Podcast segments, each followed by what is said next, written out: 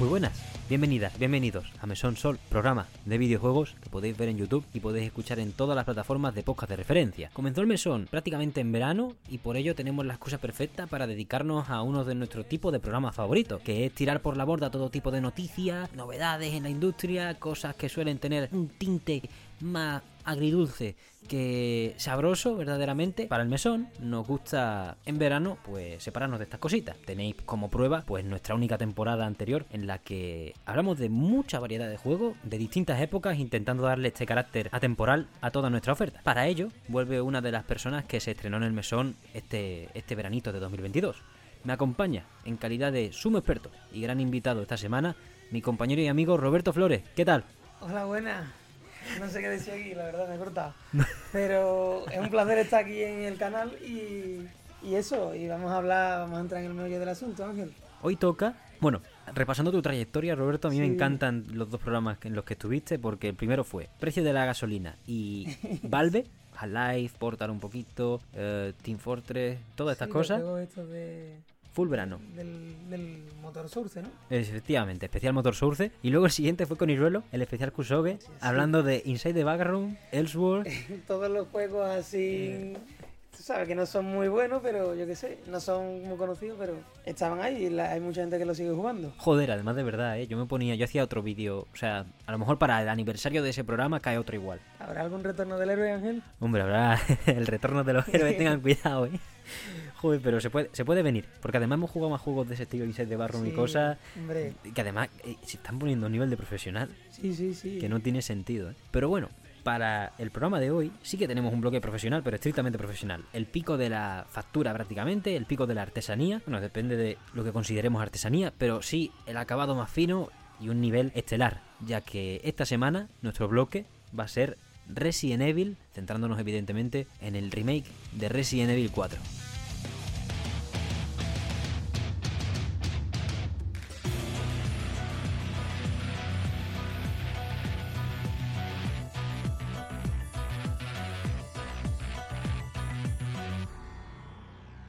Roberto, aquí yo ya me desarmo y te digo, te pregunto por dónde quieres empezar, porque yo no he jugado Resident Evil 4 Remake. Simplemente le podemos decir a la gente, salió el 24 de marzo de este año para PlayStation 4 y 5, PC, Xbox Series X y S, y tiene una demo que no sabemos si es solo en Steam, pero que recomendamos que probéis siempre, porque no es tan frecuente que haya, que haya demos interesantes, y esta lo es, porque eso sí lo he podido probar. ¿Por dónde queremos empezar? En, encarando este proyecto que podemos decir que tiene muchos años debido a que el original es de 2005. Bueno, pues yo decirlo que lo jugué en su día al, al Resident Evil 4 al original, ¿no? El que salía en del 2005. Y hace poco, por allí, por el 24 de, de marzo, pues apareció, bueno, apareció, no, lo sacaron a, a, a venta, ¿no? En Steam. Y total, que yo con los exámenes y demás, pues no pude jugarlo, pero tenía muchísimas ganas, ya de antes, en Navidad incluso, tenía muchas ganas de jugarlo. Y con los exámenes, pues tal. Total. Que me gusta. Puta vida, ¿eh? Eh, Sí, sí, totalmente. Con los exámenes. Mira que lo tenía comprado, me lo regaló mi hermano y no lo pude jugar perfectamente hasta un mes y medio de- después que estaba subiéndome por las paredes. Es así, tío. Terminaron los exámenes y a fumar como un camionero el juego. Total, las primeras impresiones del juego cuando empieza eh, te impresiona sobre todo los gráficos. El apartado gráfico a mí me pareció impresionante. Yo pensaba que era igual que el anterior en ese apartado porque por los recuerdos nos ponemos a pensar que son más o menos iguales, pero te vas a YouTube a ver un gameplay del, de, en la Play 2 y no es igual. O sea, para nada igual. La, la Sí. impresión del sueño, ¿no? En la cabeza. Sí, sí, totalmente. Uno embellece los recuerdos del pasado. Total. Total, que empieza a jugar y el juego me pareció similar en cuanto a la, a la campaña. La campaña podríamos decir que es básicamente igual. Eh, sería la- el pueblo, el castillo y después la isla. Y bueno, por, por así decirlo, los enemigos tienen un set de ataque eh, mejor, mejores, son mucho más agresivos. A mí eso me, la verdad es que me, me, me- O sea, no que me echó para atrás, sino que hizo que me hiciera con los controles mucho más lentos porque lo que había que hacer era correr. Al principio, en el 1, o sea, en el, en el Resident Evil 4, pues el original, pues no. Primero que no se. A la punta no te podías mover. En este caso, eso lo han implementado que ahora sí te puedes mover mientras, mientras apuntas. Ah, claro. Es algo bastante importante porque al no poder moverte, yo qué sé, los, los enemigos los pondrían que fueran así, más pasivos, ¿no? Te pregunto, Roberto, ¿las bases O sea, por eso precisamente que has dicho de el apuntar mientras te mueves, que gracias a Dios pues lo han, lo han implementado porque bienvenidos a 2023. ¿Qué te parece, cómo te parece que han adaptado las bases a, bueno, a las generaciones actuales? Tú que eres de shooter de cositas de, de darle caña y empecé, más allá del acabado gráfico, sí tenemos muchas cosas a nivel de gameplay muy interesantes, muchas propuestas al tope de la buena jugabilidad. Sí. Mm, ¿Cómo te parece que han adaptado las bases del 4 para, para este remake? Yo diría que no han añadido ninguna idea nueva con respecto al, al original, ¿no? O sea, sigue siendo básicamente la esencia de, del otro. Pero no, no, no, no se le puede decir na- nada que hayan implementado, así que sea de gran peso. Sí que es verdad que hay algunas mecánicas que han añadido, como son los parries con el cuchillo. Uh, muy tocho, ¿eh? Se le han añadido también que las armas, bueno, las armas no, el cuchillo también por- al, al hacer parry se desgaste. Que los tesoros para conseguir dinero, eh, pesetas en el juego, eh, sirvan, o sea, se, se pueda conseguir con, con lo, bueno, lo que decía, con los tesoros, pero los tesoros, los tesoros se pueden aumentar su valor con, con piedras preciosas que vas encontrando por ahí, tipo rubí. ¿La economía sigue parecida, entonces? ¿O es más...? Eh, es parecida, pero le han dado un siguiente paso, un siguiente nivel, porque le han añadido, antes conseguías el tesoro y ya, lo vendías y te daban X pesetas. Ahora consigues el tesoro y lo puedes combinar con diferentes piezas para que por un multiplicador pues suba su precio. Ah, qué bueno. Bastante curioso, porque yo qué sé, el que espera lo mucho, espera lo poco y puedes conseguir más dinero, ¿no? Claro.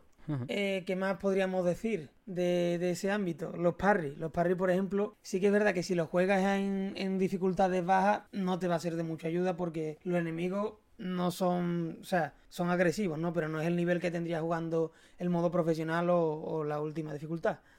Ya en la última dificultad, pues, sí que es verdad que, que, la de- que los parries son necesarios 100% porque te instaquilean y a la hora de hacerte los logros y sacarte el platino, pues yo estoy en el proceso y, y es imposible pasarte el juego sin saber, sin saber hacer parry perfectamente, sabiendo tener un buen timing. O sea que en la adaptación en el sistema de combate podemos estar hablando de que se han- o sea, me parece bien, ¿eh? Sí, Porque al final creo que el espíritu de Resident Evil 4, sin haberlo, sin haber jugado mucho al original Sí. y habiendo probado poco este, pero sí que me parece que el espíritu de Resident Evil 4 es deshacernos de, entre comillas, deshacernos un poquito de esos zombies y tirar un poquito más a esa acción de unos zombies ágiles, sí, unos bichos fuertes. Entonces, ese impulso, ese parry con la motosierra, no es tan sobrada de ciencia ficción barata, sino que es un momento de intensidad con empaque.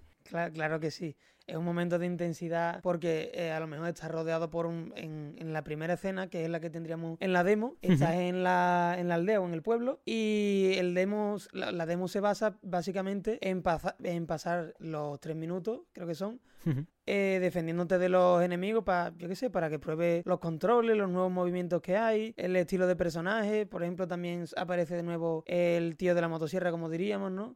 Básicamente eso. Sí que es verdad que añaden bastante más acción que, que en el original, pero sigue la, sigue la misma dinámica. Bueno, aparte de los parry, también un- una nueva mecánica que han, o sea, que no es nueva en los videojuegos en general, pero sí en el Resident Evil, es que aquí te puedes agachar y está el modo sigilo, algo que en el anterior no Uh. estaba. Y a ver, aunque tampoco es muy importante porque básicamente va, principalmente lo que vas a hacer es o correr o luchar, o sea, usando las armas. Y sí que es verdad que puedes usar el sigilo, como podríamos decir que se, que se usa en, en el Elden Ring o en los Dark Souls, que creo que también se puede taquilear por la espalda, ¿no? Sí, un backstab ahí Sí, backstab, tocho. se le dice, ¿no? Sí. Pues se pueden usar eso. Vamos, pero- se, se denomina así porque a veces no mata del todo, depende de la Claro. fuerza de tu arma, porque eh, los Souls no te regalan nada, no te dan ni la hora. Pero me mola que en Resident Evil son insta-kill. Claro, en Resident Evil está eso, está, están los backstab, eh, están también que puedas dispararle a las piernas o a los brazos y hacer Uh. que reboten las armas, por ejemplo, si te lanzan una dinamita no, no petaría, pero le puedes cortar la mecha. ¡Oh! Si te lanzan, por ejemplo, un molotov, eh, terminarás ardiendo, o sea, un, un molotov lo normal es que arda, ¿no? Si, Leon si Kennedy me suena, me parece un personaje que le haría un parry a un molotov. Intentaría hacer No, un no, parry. pero en el, eh, sí que es verdad que ahí le han, añadido realismo por si estás flipado y estás con el frenetismo, pues si te lanzan un molotov eh, terminas ardiendo. Mientras que si es una dinamita no ocurre. Qué guapo, tío, cortarle la sí. mecha a la dinamita. Es un nivel acabado, tío. Sí, sí, está muy currado ese apartado, Qué la pasada, verdad. tío. Es que Capcom con ese motor, con el Re-Engine, se están permitiendo un nivel de, so- de sobrada. Sí. Porque, tío, eh, o sea, yo cuando veo el juego, los trailers y tal, es que tú lo ves y dices que van sobrados, tío. o sea, está- eh, eh, a nivel de tecnología, que a veces no tiene por qué ser lo más importante de un videojuego, pero al final es Mm. Capcom. eh, ha si- ha estado a la vanguardia de los videojuegos desde siempre, prácticamente, o desde Mikami. Ya luego, eso introduciendo el el un bloque de, de este programa. Pero, qué pasada, tío. Yo, yo me, me entretengo más casi viéndolo porque a mí, tú Sí, sabes, un tú sabes que zombies, entre que me da susto y asco, pues suelo alejarme. Pero, joder, cada cosa, desde el parry a la motosierra hasta esto que tú has mencionado de cortarle la mecha a dinamita, que no lo sabía y es Sí, bastante sí. tocho.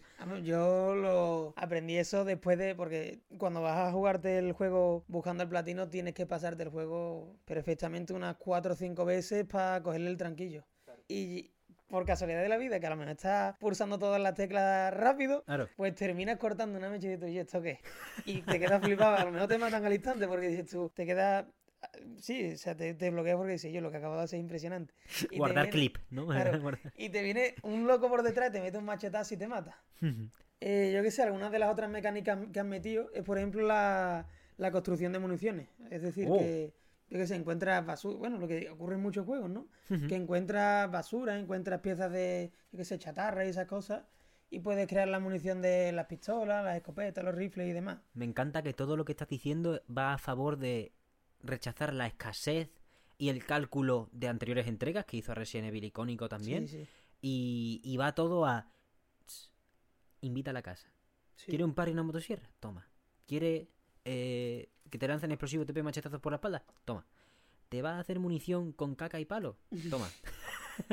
Aquí ya que no te farte de nada, ¿no? Básicamente sí. Qué maravilla.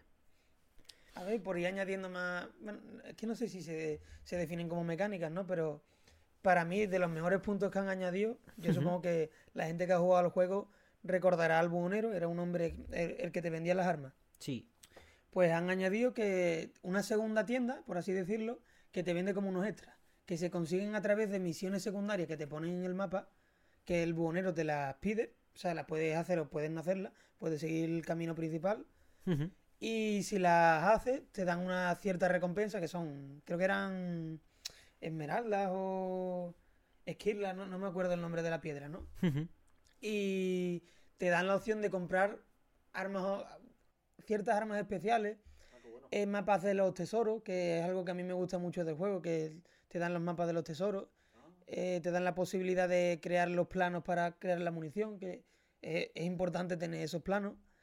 Y dentro de lo que cabe también le da un punto interesante por ese, en ese aspecto.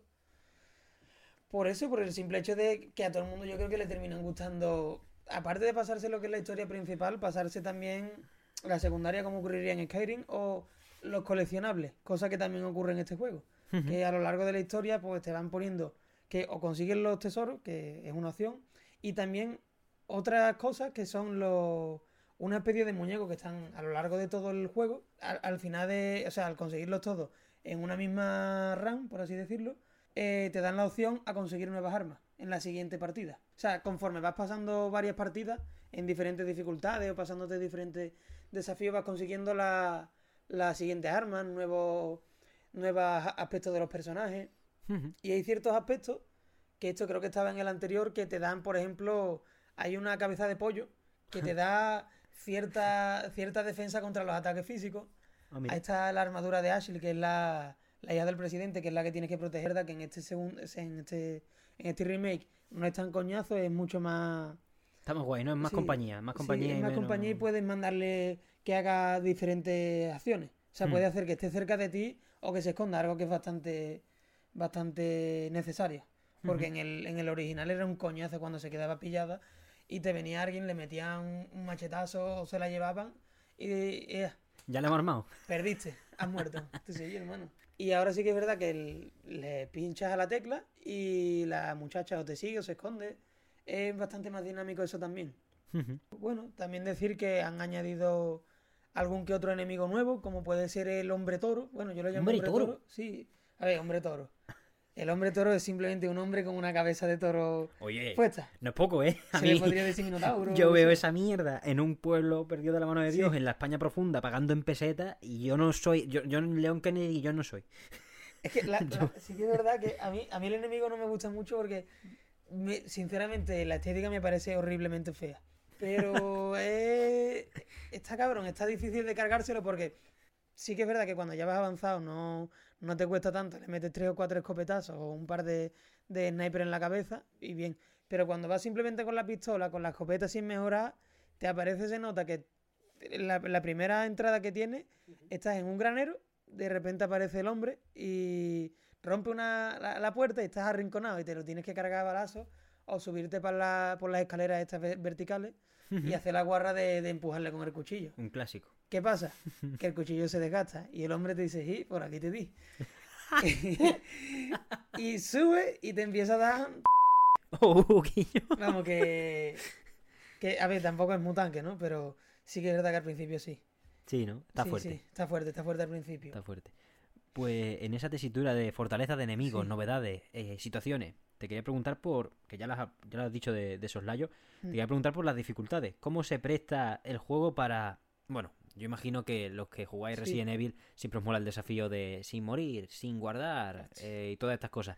Pero, grosso modo, por donde tú quieras encararlo, te quería preguntar por ese sistema de dificultades. ¿Cómo, cómo se disfruta? Como escala, ¿no? ¿O Sí, sí, ¿cómo se disfruta en este Resident Evil 4? La madre del diablo, Ángel. La La, ma- madre del No, diablo. no me esperaba Tú esto. puedes empezar jugando fácilmente. Yo empecé la primera partida, pensé, habiendo jugado yo con, no sé, qué edad tendría cuando salió, el, bueno, con cuatro años no lo jugué. Ah, vale, estamos hablando de Resident Evil original. Claro, del original. Vale, me, me he rayado por un segundo, cuéntame.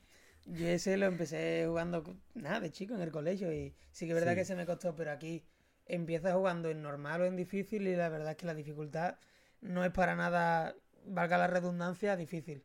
Sí que es verdad que el escalón que te da a la máxima dificultad es muy notable. O sea, ahí ya tienes que haberte jugado varias partidas, tienes que haber, tienes que saber, o sea, te tienes que haber memorizado la- los combos que tienen algunos personajes, porque si no, no te lo pasas. Y ya si eso le añades que, eh, me repito mucho, ¿no? Pero para el platino piden muchas veces que a lo mejor use eh, solo pistola o no te puedas recuperar la vida. Tía. O es casi un, un no-hit de pasarte el, el juego con no-hit. O pasarte el juego en 4 horas, que sí que es verdad que la primera partida yo tardaría a lo mejor 17 horas porque te pones a buscar los tesoros, bicheas, Claro. eh, te pones a leerlo todo, sigue- intentas seguir la historia, sí que es verdad que ya después te da igual la historia. El punto, voy a hacer un hincapié en que en este remaster o en este remake el- la historia está mucho mejor contada. Dan mucha más- mejor explicación de quién es eh, Admund Sadler, o cómo se llama el hombre. Eh, Osmund Sadler dan mucha, dan una explicación muy interesante de, de quién era el hombre, de qué es lo que pasó, porque sí que es verdad que hay diferentes plagas. Están la plaga que conocemos, que es el bicho que te sale de la boca y, y te revienta por, otro, por todos lados.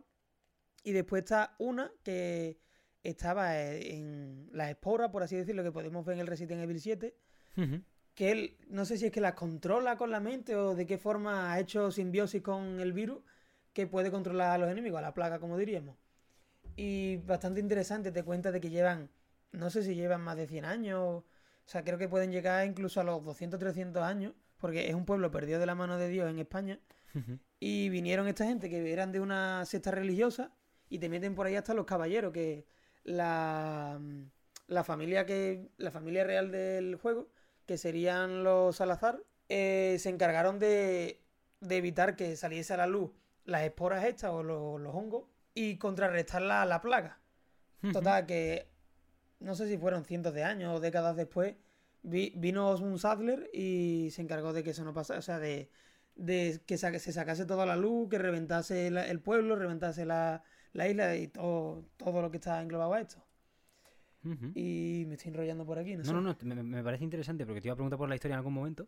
Ah, Así que está, está guay. O sea, lo, le han pegado un buen remozado a esa parte narrativa. sí, sí, Den- bastante. Dentro de que, o sea, lo dejan suculento. No te, como tú bien has dicho, con eso de primera partida 17 horas, todas estas cosas, Sí. al final el juego te invita a permear en, lo, Sí. en la propuesta, más allá del gameplay también, como acaba de Totalmente. decir. Me parece, me parece muy guay. Vamos, entiendo, por, por todo lo que me está explicando, entiendo ya el clamor, que Mm. a mí me cuesta a veces entenderlo con los survival horror, pero joder, este, este es alto nivel. Y ya no solo por Mikami, que por supuestísimo, eh, por si alguien se había olvidado, mm, probablemente Mikami sea la mayor fuente de beneficios de la historia de Capcom. Con la tontería, porque entre los remaster, remake y lo que hizo eh, en su época y la escuela que marcó, mamma mía. Pero bueno, eso para otro día, porque como anunció que se iba de Tango Gameworks, y, y de hecho creo que ya se va a hacer efectiva la marcha, y probablemente después de eso, toquemos madera que no pase, pero.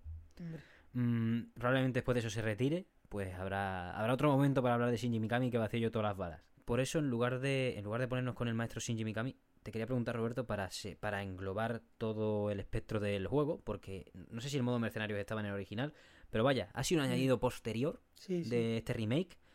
¿Cómo ha entrado? Porque eso ya sí que es muy distinto, sí. totalmente. A ver, bueno, pues en el modo mercenario, eh, cuando lo probé, yo. A mí estas cosas me suelen poner nervioso, que te pongan una cuenta atrás, tienes que cargarte a todos los zombies, Mm, Normal, que te empiecen a rodear y al final terminas muriendo, ¿no? Como ocurriría, por ejemplo, en el Call of Duty Zombie, ¿no? ya ves. Pues en este. Yo me llevé una decepción en este. en- en- con los mercenarios. Sí, ¿o qué? Para uno de, uno de los objetivos de, de- Bueno, uno de los objetivos, uno de los logros del juego es sacarte todas las armas para que te den el logro de hasta arriba, o hasta los dientes, hasta los dientes creo que se llama. Y se basa, una de las partes, o sea, uno de los apartados para conseguir ese logro es pasarte todas las, todas las misiones del, de los mercenarios, o las misiones de los mercenarios, como se llame, todos los mapas del de los mercenarios, Sí, con un rango S Plus o S Plus Plus Plus. mamona. Eh, de, de una tirada, de- o sea, de una primera partida o segunda partida, con el personaje más malo te lo puedes sacar. Es, es muy fácil. Ah, o sea, vale, yo vale. pensaba incluso que o era una prueba o, o, o estaban dormidos. O a lo mejor porque también llevaría como 30 o 40 horas jugando al juego, ¿no? Claro, se, se juntan las dos cosas, ¿no? Pero para jugarlo de primera y yo que en esas situaciones me suelo poner nervioso, a mí, ya te digo, de una tirada o de una segunda, el rango S Plus, te consigues el arma, que es la Hankano, que es un revólver potente, y para adelante, a intentar hacerse, yo qué sé, el resto de, de logros. O sea, tontería, ese modo. En, en el aspecto de calificaciones es más exigente, por tanto, la campaña, ¿no? Por lo Sí, general. ¿Se, mantiene el nivel de exigencia en el- con el original? ¿Sube, baja, más o menos?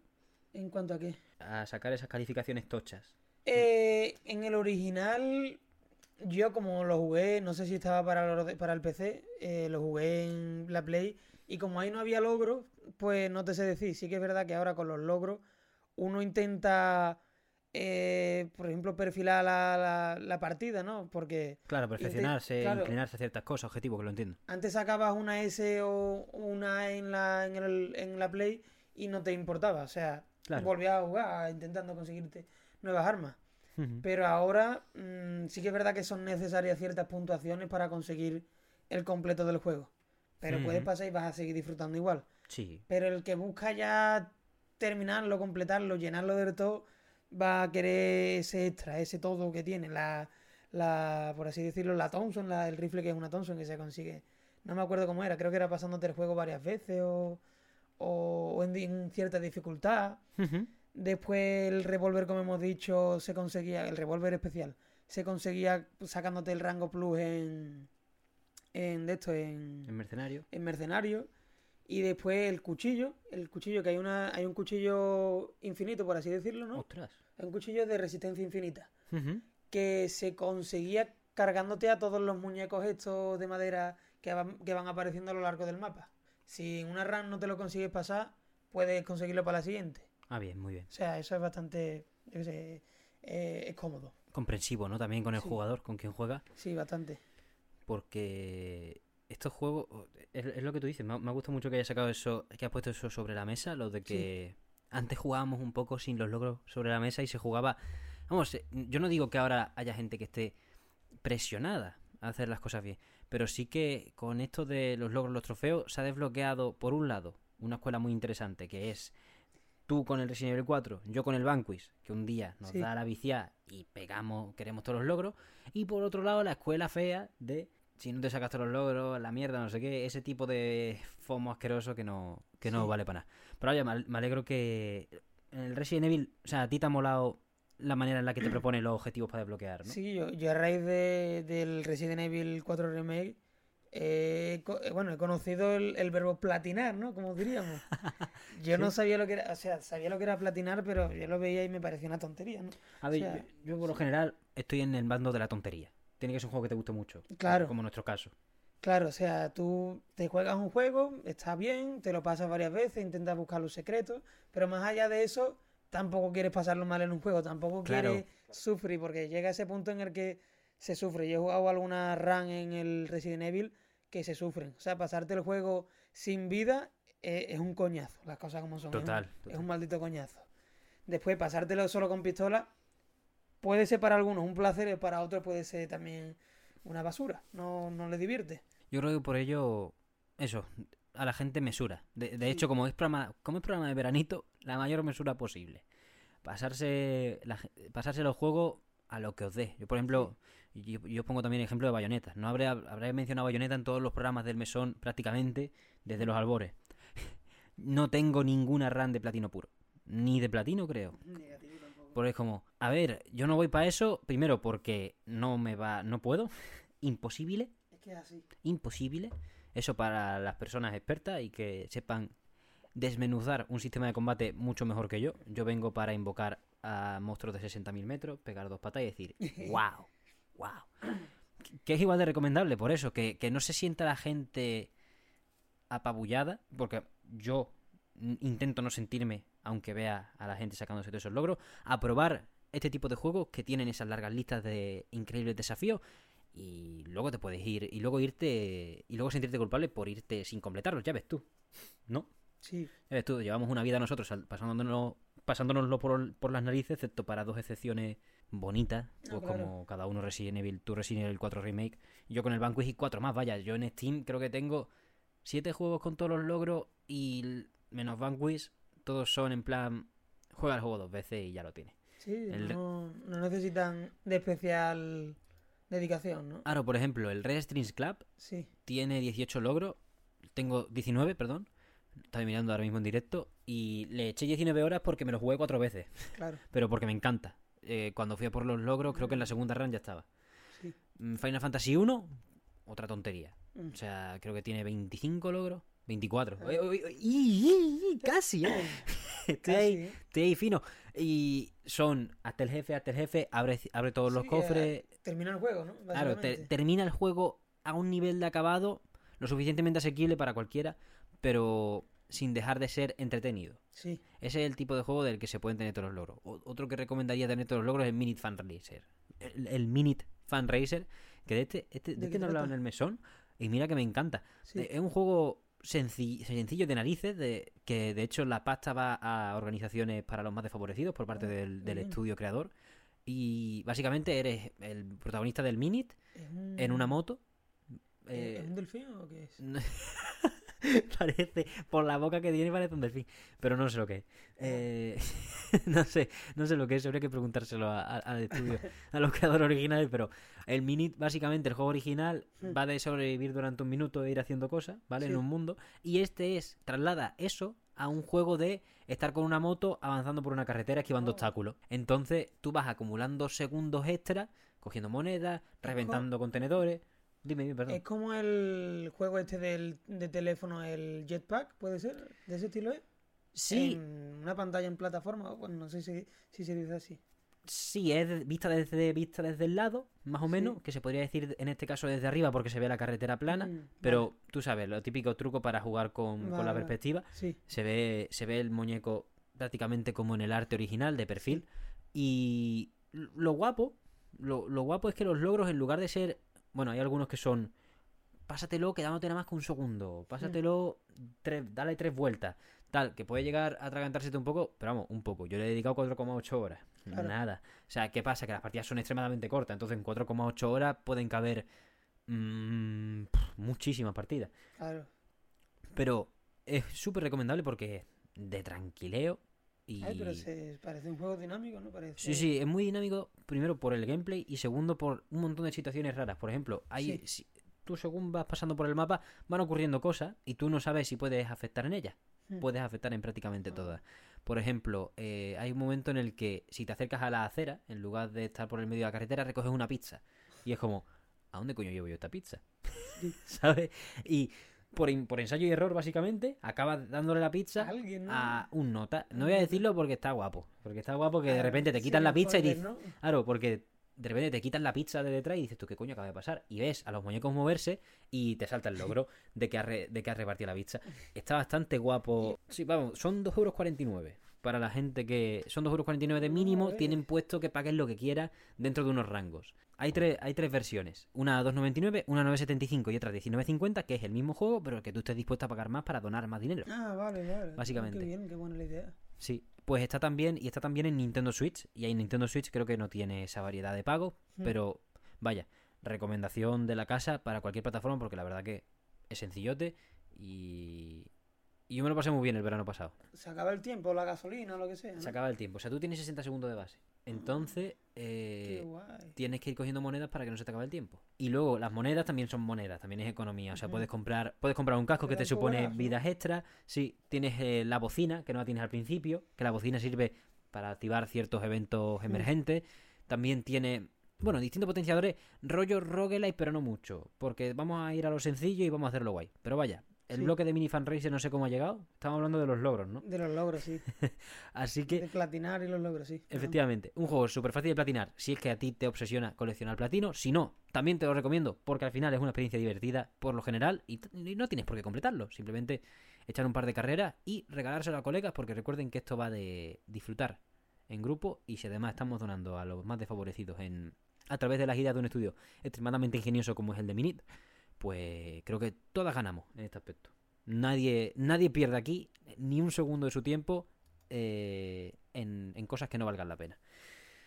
Pero vaya, eso, los logros, Roberto, en fin, las cosas. Nosotros como, Sí. es que fíjate tú, eh, normalmente nuestro gusto es poner el Inside the Barroom, eso que logros tiene. Eso, vamos. El también lo- tiene logros, ¿eh? También se puede platinar. No- yo no Sí, lo sí. conseguí. ¿eh? ya, pero al final el logro es sobrevivir el principal, ¿no? Sí, sí, básicamente sí. Y ya no pasar, sobrevivir de pasarte el juego, sino lo mental. Vaya Uf, horrible, raya, ¿eh? O sea, jugarlo con personas, o sea, con un amigo en Discord puede estar bien. Jugarlo solo te empiezas a sudar por todos lados. Más aquí, que hace una calor que no es normal. Joder, ya ves, ya empieza el calor. Madre mía. Sí. Oye, pero gracias a Dios llovió en mayo, ¿eh? Uf, alegría. Joder, que estaba la cosa, perdonad los topiques, pero la lluvia, ¿eh? Hombre, de eso hay un dicho que se dice, Ángel. Cuando marzo mallea, mayo marcea. Eso Sí, está escrito en la Biblia, Eso ¿eh? es espectacular. te lo dice tu abuela y te lo tienes que creer. Y yo, y ocurrió.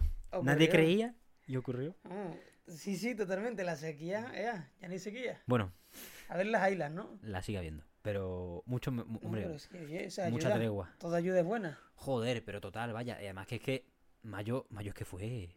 No, O horrible. sea, esto era el desierto del Sáhara, tío. Sí, sí, No llovió ni una gota, ni una gota. Ya, ya no es en plan, páramo. ay, es que hace calor. Bueno, sí, sí. hace eh, Bienvenidos a Sevilla. Bienvenidas a Sevilla. Eh, la mierda. Eh, ojo, por favor, señor alcalde, plante más árboles. Mm, El, el que salga, plante árboles. Árboles Ponga banquito, banquito en los árboles. Eh, y- si quiere ponerlo en la copa de los árboles para que no moleste a su plan urbanístico de que todo el mundo tenga que estar en un bar, póngalo. Pero por Dios, banco, árboles, fuentes de agua, cosas, frescura, ¿sabe? Que el viento digas tú, wow, no me está quemando la garganta. Es horrible. ¿eh? Ay. Pero eso, tío, qué maravilla, eh. Mm. Que lloviese por fin. que lloviese, perdón. Eh, por fin, porque. había- Yo tenía miedo, ¿eh? Yo pensé que estábamos en un punto de no retorno de que no iba a llover en la puta vida y a Miedo no porque, a ver, no es que lo tenga al margen, pero sí que es verdad que tampoco... Nunca llega a salir en las noticias nada de... O sea, sale, ¿no? Pero no de vamos a tener que cortar el agua de X hora a X hora, ¿no? ya. O sea, si eso lo dicen, yo me pongo las manos en la cabeza. No, yo me muero. Ay, pero Y me voy a vivir a Guadalquivir, literalmente. para no generar ansiedad en las mentes de la gente, simplemente disfruten de su agua. Eh, Por favor. Y, y, cui- y duchitas cortas y yo qué sé qué más. Eso, que gracias a Dios llovió. Joder, llovió. Ah, ya- Llovió, llovió, ¿no? Eso, yo, yo, llovió. Gracias a Dios llovió y, y lo que queda. Anoche llovió también un poquito. Anoche sí fue... Y es como 7 de junio, ¿eh? A mí me sorprendió. ¿eh? Privilegiado. O sea, el otro día fui yo al centro y cuando el centro parece que, que estás andando sobre brasa, no hacía calor. O sea, se- hacía incluso fresquito. Qué maravilla. Se podía estar bien. Ya. Ya podéis visitar el centro de Sevilla, gente. Ojalá, ojalá los dioses que manejen las temperaturas nos estén soplando fuerte, ¿eh? Nos estén soplando fuerte, no flojo, porque si sopla flojo sale el aire caliente. Y es que es un punto del que me encanta hablar de Resident Evil. Sí, Que- que- pido disculpas también por lo de los topics, ¿eh? No, perdón, usted. Hombre, Dale caña. a ver, yo aquí hablando no sé con quién hablo, ¿sabes? No, volvemos al, volvemos al Resident, dime. Yo un punto del que quería hablar, que para mí es de los puntos, o sea, de los puntos, de las cosas que más cariño le tengo yo al Resident Evil, que lo han conseguido no fotocopiar, pero similar, y lo han o sea, implementado, no lo han mejorado, que sería el tema de los regeneradores. que cualquiera que haya jugado a este juego, cuando yo le digo regenerador, sabe a lo que me refiero, que son, para que tú lo entiendas, son una especie de zombies o mutantes que se encuentran en el último punto del, del juego, que sería la isla, en la que hay unos, unos laboratorios y allí dentro se ponen a investigar eh, y terminan encontrando lo que la forma de hacer que, que ciertos bichos se regeneren de casi cualquier golpe, ¿no? Hostia.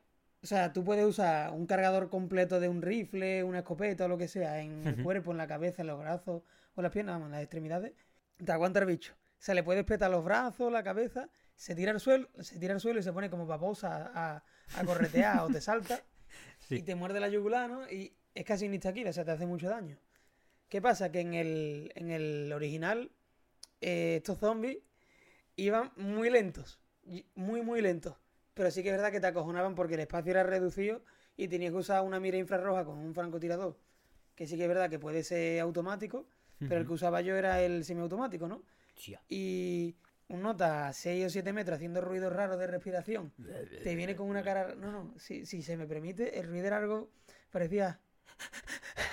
¿De verdad? ¿Y yo? Sí, un Yo, así. qué cosa más mala que te entera, coño. Yo me asustaba viendo eso. Y os lo digo, yo le daba los mandos a mi hermano porque digo, Raimundo, pásate esto porque yo no tengo cojones. Y yo, hasta el punto de cagarme, o sea, no me cagaba encima, ¿no? Pero ya. me daba mucho miedo. No podía normal. seguir jugando. Normal, si yo no puedo jugar ya a, ninguno. Imagínate con eso. Pues total, yo, eh, cuando mi hermano empezó a jugar el juego, que lo jugó antes que yo porque él está trabajando y no tiene exámenes, ¿no? Pues llegó a esa zona No me y gusta- no, coño, termina de trabajar y tiene la noche relativamente libre para hacer lo que quiera. ¿Quién fuera, eh? Quien fuera. ¿Quién fuera? Y le digo, Raimundo, ni se te ocurra mandarme un spoiler, por lo menos de los regeneradores. Porque esa gente me lo quiero comer yo eh, de primero. Quiero saber qué coño pasa ahí. Claro. Total. Esperando durante todos los juegos para llegar a esa zona. Y es un. O sea, la escena es básicamente igual, pero con mejores gráficos, mucho más oscuro. Y de repente te ves eh, una especie de bola de grasa correteando por allí que te acojona porque empiezas a escuchar el grito, pero no lo ves. No lo ves. Y eso a ti ya te pone tenso, empiezas a sudar, te cae la, la gotita de sudor por la cabeza, ¿no? Y total, tienes que activar la luz, entras en un cuarto para recoger, igual que en el original, una tarjeta para abrir puertas y de repente te encuentras de espalda el nota. Eh, ese nota, ese regenerador, Usain Bolt al lado suya, eh, al lado suyo, no sé, eh, corría que, no, daba miedo ver a esa criatura. Yo corría como un gamusino, eso era impresionante. Eh, total, ¿y qué pasa? Que dices tú y yo, ¿cómo me puedo cargar? O sea, ¿cómo puedo matar yo a esta criatura si no tengo la mira infrarroja? Claro. Te pones a dispararle por todos lados y ves que es imposible. Sí que es verdad que cuando ya llevas jugando varias partidas al juego, están los trucos, ¿no? Están, o sea, no los trucos tipo hacks, sino- sino trucos que uno ya sabe jugar y sabe cómo, cómo contrarrestar su- sus habilidades. Claro. Pero de primera, aquí a correr, a correr los Lakers. Eh, y yo, correr hasta terminar esa, esa parte y ya después pues consigues la mira y ya tranquilito, ya te lo puedes cargar. Sí que es verdad que cuando uno crece ya estas escenas no le asustan tanto, pero sí que es verdad que era un punto que yo quería añadir que es primordial en, en Resident Evil 4. Temas regeneradores. Aún, así cague, ¿eh? Yo no me imagino Mucho, jugando a esa mierda. Mucho, mira, busca ahí una imagen de lo que puede ser un regenerador. O sea, yo de las criaturas que he visto tipo zombie, tipo... A mí me asustan bastante. El aspecto intimida. Porque es un bicho de dos o tres metros con la carita que me trae.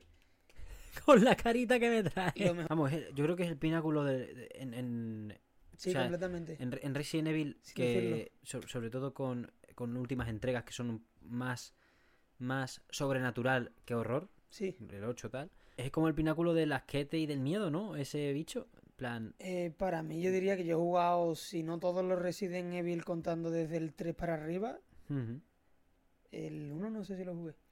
¿El 2 lo has jugado, Roberto? El 2 lo tengo para este verano. Buah. Sí, Hideki Camilla, ¿eh, Roberto? Su, su majestad. No soy yo científico, ¿eh? Sin contar eso, yo diría que es de los peores, ¿eh? o sea, de los peores, de los más chungos. Por añadir puntos tipo ventaja o desventaja del. Resident Evil Remake. Sí. Añadir que, por ejemplo, el, una desventaja es que han quitado o han eliminado un boss, que no sé si lo metieron o lo han metido en el DLC de Ada, Ada Wong. Que era un boss que se llamaba Ello, o yo lo recuerdo por ese nombre, y era una especie de, de, de molusco, bueno, el molusco no era una especie de hombre langosta que te perseguía por ahí, y yo qué sé, era un personaje que todo el mundo lo recordará y le gustaba, o a casi todo el mundo, era un coñazo, pero estaba bastante bien. Después, el tema, la zona del lago, Ajá. que en el juego original era básicamente cargarte una salamandra gigante con el virus y ya. Aquí se ha vuelto, para mí, yo diría, de las mejores partes del juego, perfectamente, porque tiene. Qué bueno. Sí, sí, tiene zona. Es, un- es una zona muy extensa en la que puedes investigar en las cuevas, puedes investigar en los barcos que hay en el propio lago. Hay armas míticas del juego, como puede ser la Red 9, una pistola de mucha potencia. Eh, te puedes encontrar huevos de oro que te permiten, si sabes los easter eggs, por así decirlo, del juego, eh, saber que el, uno de los bosses, eh, Ramón Salazar, es alérgico a los huevos. No me Y jodas. si se los lanzas a la boca cuando la tiene abierta, casi que lo estaquilea. Es, un- es uno de los secretos del juego que si vas prestando atención a la, Qué a guapo. la partida, pues te parece interesante. Y si estás haciendo un speedrun, te los guarda. O sea, los guarda porque te quitas un boss de encima. Joder, ya ves. Es bastante interesante eso. Qué pasote.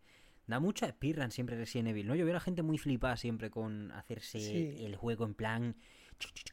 Pero a, a una velocidad de... Ya no de del propio juego en sí, del Leon corriendo, sino de velocidad de pensamiento, porque la, la build que te tiene que generar, lo- la rapidez para craftear, para identificar los objetos que sí te rentan o no te rentan, joder. No, no, no soy yo el que más ha visto, he visto nada más que Resident Evil 2, Sí. por gracias Camilla. Y, y madre mía, las que se pegan, tío. Ya no solo de speedrun, sino también de no hit. Es una locura, tío. Sí, Ah, es- Vamos, lo que tú has dicho antes también. Sí, eh, respecto a los speedrun, es otro tema que yo creo que lo han direccionado un poco el, el Resident Evil 4 un poco.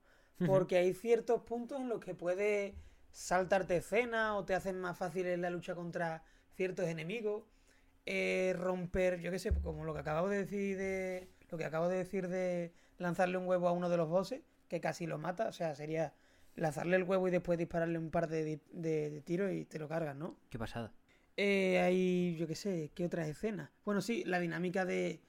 En el original tenías que abrir el maletín para usarla, mm, para cambiar de arma, mientras que aquí no hace falta. Sí que es verdad que esa agilidad de cambio de arma es necesaria para diferentes enemigos. Claro. El que te viene con el escudo, con la pistola no le va a hacer nada. A lo mejor con la escopeta lo consigues derribar. Eso ayuda un montón en agilizar, bueno, en recortar minutos a lo largo del speedrun. Claro. Está muy bien como lo, como lo presentas porque también... mm, obviamente, el que- quien más se va a beneficiar de esto es, es quien haga speedrun. Sí. Pero que todo este... Es lo que te, te pregunté al principio y creo que has explicado a la perfección. Mm, ¿Cómo se ha adaptado Resident Evil 4 Remake que en su día creo que fue el primer gran juego de acción que ha definido a la industria por muchísimos años? Pero eso no quiere decir que no se pudiera reestructurar a los cánones actuales de la evolución de la industria.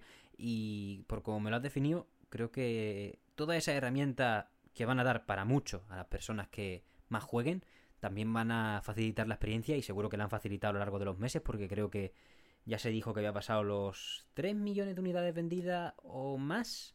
Había tenido un peor arranque que Resident Evil Village o que Resident Evil 2 Remake, perdón, pero estaba siendo totalmente apabullante, de todos modos.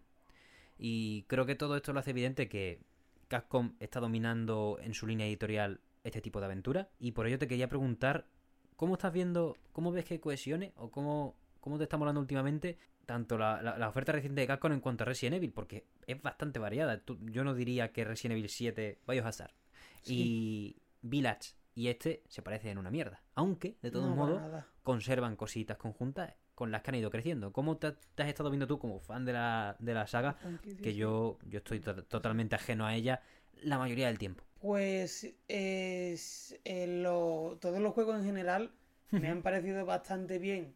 Eh, las mecánicas y demás han sido bastante cómodas, una historia bastante buena.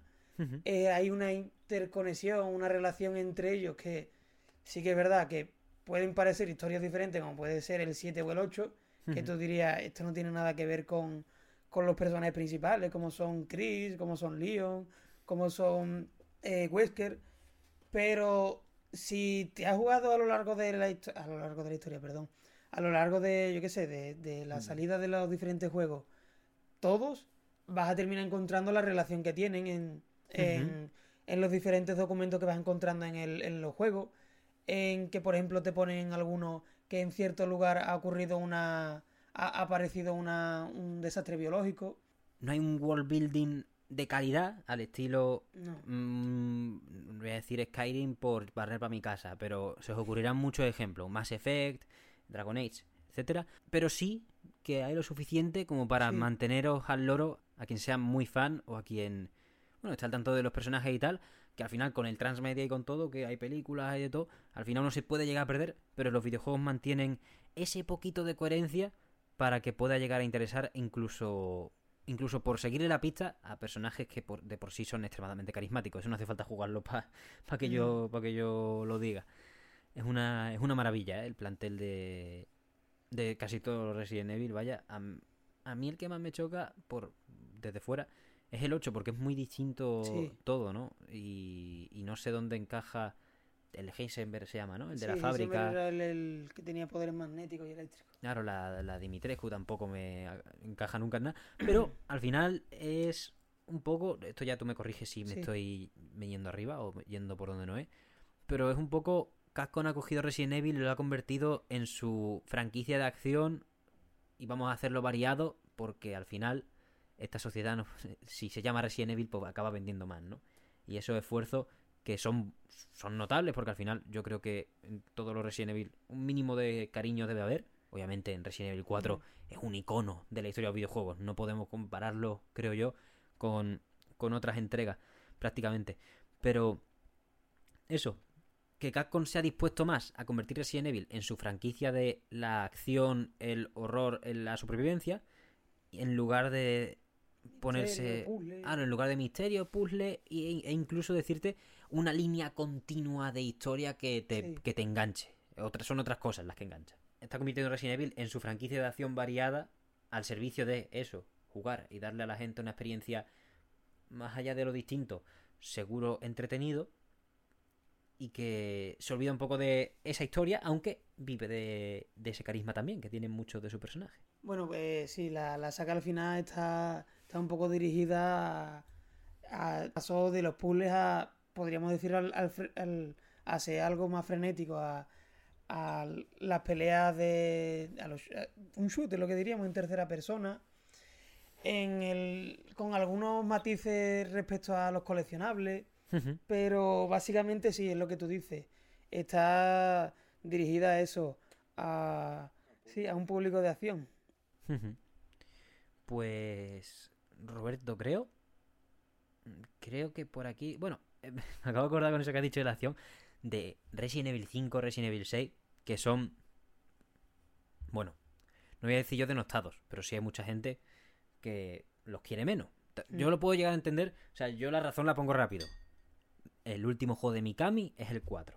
Entonces, más allá de el acabado o no del 5 y 6, no los he jugado. Pero Mm. yo hablo de la narrativa global. Este remake del 4 da pistas para que se siga con el 5, se pase ya de la, la escuela Mikami y se siga confiando en hacer remake de 5, 6, evidentemente 7 ya no, pero de 5 y 6 que sí están más distanciados y son ya de 360, que se podría decir que esta generación en lo tardío podrían caerles un remake, aunque sería un poco...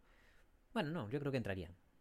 ¿Cómo No, lo ves tú? No, No dan pistas, ¿no? no, no dan nada de pista. O sea, Me parece bien. tanto el 5 como el 6, ya los otros dos, pues, te puedo decir que el, el 7 y el 8 sí probablemente vayan, tengan una, una línea que yo, por lo que tengo entendido, por, o, o tras haberlo jugado, me gusta por dónde va. Pero tanto el 5 como el 6 no les veo yo un futuro, o sea, no les veo yo que sigan más adelante con ese estilo. No creo yo que, que tengan más futuro de eso. Hombre, yo te pregunto a ti, son- es que es todo tan distinto en ese aspecto que ni siquiera quizá el mismo equipo para hacer los remakes de- podría llegar a casar, ¿no? No, para nada. No fuera un juego, o sea, lo jugabas como porque te gustaba el 4 y veías que tenían el mismo estilo, ¿no? Es igual que al que le gustan las pizzas, se va a comer, le- tiene una preferida, pero le gustan las otras. O sea, se las va a comer las otras si, le- si están. Pero en los Resident Evil 5 y 6 te gustan porque te encantó el 4, pero sin más. Me alegra que le pongas luz al, al este porque tenía bastantes dudas porque había gente ya que después de después del 4 estaba pidiendo muy calentado el, el 5 y al final que cada uno pida lo que quiera, por supuesto, y ojalá cada persona reciba el juego de sus sueños. Eso, eso es así. Sí, claro. Pero a mí a estrategia a largo plazo no me casaba continuar, que puede pasar, ¿eh? de todos modos, porque Capcom ahora mismo otra cosa no, pero creo que lleva tres años seguidos rompiendo su récord de beneficio, así que se puede permitir perfectamente mm, ya no proyectos más arriesgados, sino Una mala mm, racha, ¿no? una mala rachilla. Imagínate que el remake del 5 es como el remake del 3, que fue vendió mucho menos, casó bastante poco con la línea editorial Mm. más o menos que tenía el remake del 2 y el, el que se antojaba como futuro del 4. Teniendo la carta de no haber hecho un remake al estilo Resident Evil 2 del 1, yo creo que podemos llegar a tardar en de ver, ta- podemos llegar a tardar En ver. en ver un remake del 5.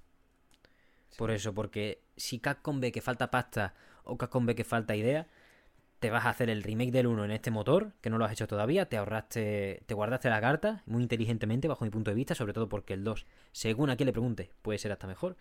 Pero eso, te vas a Jill Valentine a chuparla y, y- Tira por lo fácil. claro, es tira, es tira tablero. Hace un remake en ese estilo Tira. del, del 1 es tira tablero. A lo fácil y a los buenos recuerdos del pasado de la gente, porque eso siempre sirve, ¿no? Ha servido con Resident Evil 4. Supongo yo que con Resident Evil 1, el 2, o como has dicho, el 3, que no. no el- el 3 no ha sido bien recogido, ¿no? El 3 lo que vendió fue menos, pero vamos, tampoco, sin más. O sea, fue O sea, peor varios- valorado en general. El desarrollo, al final, yo creo que también queda esa oferta variada por la variedad de, equipos que hay, tío. Porque para el remake del 2 no son los mismos, para el remake del 3 viene el Minami, para el remake del 4 creo que son el mismo equipo que del 2, no estoy seguro. Pero claro, aparte para el 7 y el 8 tienes otra gente. Hay tanta, tanta variedad de, de posturas y se ve tan bien representada por lo general que yo creo que a Capcom solo le queda seguir viviendo de la máquina infinita de pasta que va a ser ya no solo Resident Evil, sino el resto de franquicias suyas si siguen dándole esa libertad a sus creativos y creativas. En fin, Roberto, creo que podemos ir cerrando. Sí, podemos ir. Muchísimas gracias por acudir al mesón, porque yo ni de coña habría dedicado mi vida a un programa Resident Evil si no hubiese sido porque tú sabes de verdad, Yo básicamente. te lo agradezco a ti, gracias por dejarme entrar en aquí. Eh, no sé qué decir, la verdad. Estoy espeso, estoy espeso. que va a estar peso. Eh, en fin, Quillo, muchísimas gracias por venir. Nada más que comentarte Sí, y que cuando que te recomendé el Volgan, eso se lo digo yo aquí, lo digo yo aquí en directo. Bueno, en directo no, el Warhammer 40k Volgan. Vale, sí. Que te recomendé el Estaba Volgan. pensando en ese, pero digo, no sé si es otro juego. Es tu juego. No te digo que la siguiente vez que vengas esté obligado a reseñarlo, porque No, puede ser un especial Kusoge o lo que sea. Posiblemente venga con ese juego. Es que es muy bueno. Es muy bueno. Fumaré ese juego y vendré. fumar. pues, en fin, vamos a ir cerrando. Eh, creo que da un buen programita, Sí. así de veraneo. Así que está, está feo que lo diga yo, ¿eh? Pero, de nuevo, eh, videojuegos en compañía guay, porque al final, Roberto, creo que es la persona que, que más tiempo he conocido de los que han venido al mesón. Desde cinco años, desde los cinco años, juntos. Mamma mía, Sí, Tela, años, sí. mucha tela. Y aquí todavía. Mucho, ¿eh? Y hablando, y hablando de la sequía y de todo, sí que normal, no vamos a hablar como abuelo, cojones, si llevamos cono- Lo No. más grande. Nos conocemos desde hace 17, 17 años. Mamma y yo mía. creo que sí, de los que vienen o de las que han venido a este canal, el que menos sabe del mundo de los videojuegos, creo yo, ¿no? Pero yo te traigo, Roberto. ¿Esto aquí qué, qué- qué cojones importa? ¿Tú te crees que importan los videojuegos? Los videojuegos son lo de menos en esta casa. No, sí, la verdad. Si aquí Es coña, se ¿eh? a divertirse uno. O sea, A pero disfrutar de la conversación y yo que sé, que sea entretenida, ¿no? yo, yo me alegro de que te sea menos, pero además yo te prometo, Roberto, el conocimiento está sobre la mesa y se ha puesto. O sea, sí. tú te has fumado Resident Evil 4 Totalmente. y, y lo hemos explorado desde varias aristas que esperamos que os hayan sido de vuestro grado. Recordad que nos podéis ver en YouTube y nos podéis escuchar en todas las plataformas de podcast de referencia. Cualquier comentario acerca de esas sensaciones que tengáis ustedes de Resident Evil 4 Remake, que dudo que sea un juego que haya jugado poca gente que escuche el mesón, así que cualquier sensación al respecto, extremadamente bienvenida. Cualquier cosa que opinéis al respecto de cosas que podamos no haber llegado a explorar o cosas que- a las que le deis ustedes más importancia, vuestros números en un speedrun, vuestros logros desbloqueados, bienvenido sea. Disfrutad de los videojuegos de la manera que más cómoda os sea, mientras, mientras no seáis unos pesados con el resto de pobre gente. Eso por supuesto, y lo digo por, por lo digo por todo, vaya, tanto por mí como con el resto de la gente, que tampoco hay una manera de jugarlo, al fin y al cabo. Cualquier comentario es del más grande valor y lo podéis lanzar a través de cualquiera de las vías oficiales. Ya sabéis que estamos en TikTok, Twitter, Instagram, los comentarios de Spotify, los comentarios de YouTube, siempre con el radar puesto para cualquier tipo de arenga, opinión extra o sugerencia. Y si queréis acompañarla de un poquito de Bill Metal, os recordamos que tenemos un coffee abierto, coffee.com barra mesonsol para acercaros a la hucha. Y solo me queda agradecerle a Roberto su imprescindible y valiosísima presencia en el programa de esta semana y a ustedes por estar ahí una semana más. Espero que estéis pasando unas vacaciones de verano o estéis o esté siendo leve la jornada laboral. Muchísimas gracias por todo, una vez más, y nos vemos la semana que viene. Un saludo.